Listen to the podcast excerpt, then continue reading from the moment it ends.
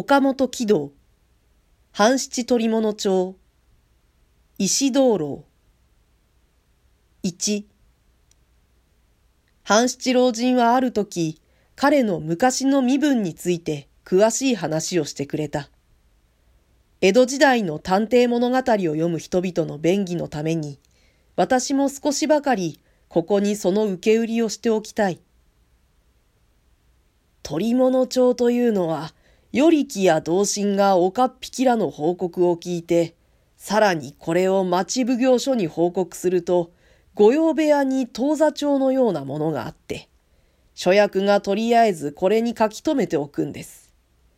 その帳面を鳥物帳と言っていました。と、半七はまず説明した。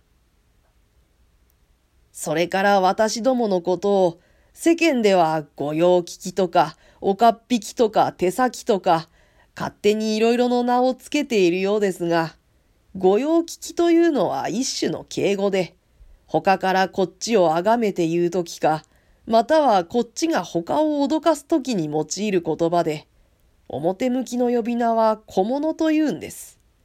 小物じゃ幅が利かないから、御用聞きとか目明かしとか言うんですが、世間では一般におかっぴきと言っていました。で、よりきには同心が四五人ぐらいずつついている。同心の下にはおかっぴきが二三人ついている。そのおかっぴきの下にはまた四五人の手先がついているという順序で、おかっぴきも少しいい顔になると、一人で七八人、ないし十人ぐらいの手先を使っていました。町奉行から小物、すなわちおかっぴきに渡してくれる給料は、一ヶ月に一部二種というのが上の部で、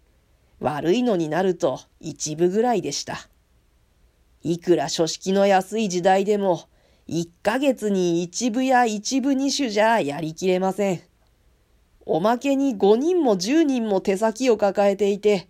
その手先の給料はどこからも一文だって出るんじゃありませんから。親分のおかっぴきが何とか面倒を見てやらなけりゃならない。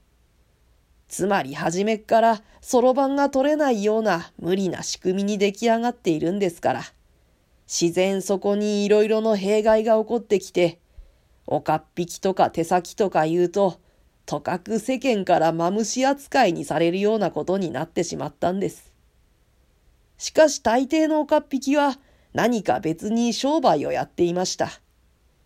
女房の名前で湯屋をやったり、小料理をやったりしていましたよ。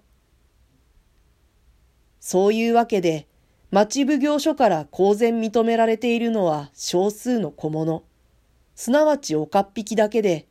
多数の手先は読んで字のごとく、岡っ引きの手先となって働くに過ぎない。したがって、おかっぴきと手先とは、自然親分子分の関係をなして、手先はおかっぴきの台所の飯を食っているのであった。もちろん、手先の中にもなかなか立派な男があって、良い手先を持っていなければ、親分のおかっぴきも良い顔にはなれなかった。半七はおかっぴきの子ではなかった。日本橋の木綿棚の通い番頭のせがれに生まれて、彼が13、妹の奥目が5つの時に父の半兵衛に死に別れた。母のお民は御家を立てて、二人の子供を無事に育て上げ、兄の半七には父の後を継がせて元のお店に奉公させようという望みであったが、道楽肌の半七は仇の奉公を好まなかった。私も不幸者で、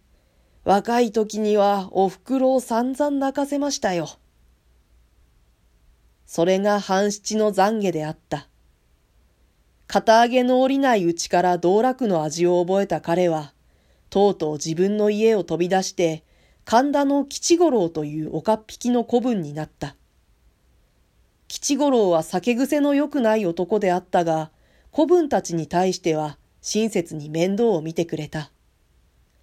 半七は一年ばかりその手先を働いているうちに、彼の初陣の巧妙を表すべき自説が来た。忘れもしない、天保牛年の12月で、私が19の年の暮れでした。半七老人の巧妙話はこうであった。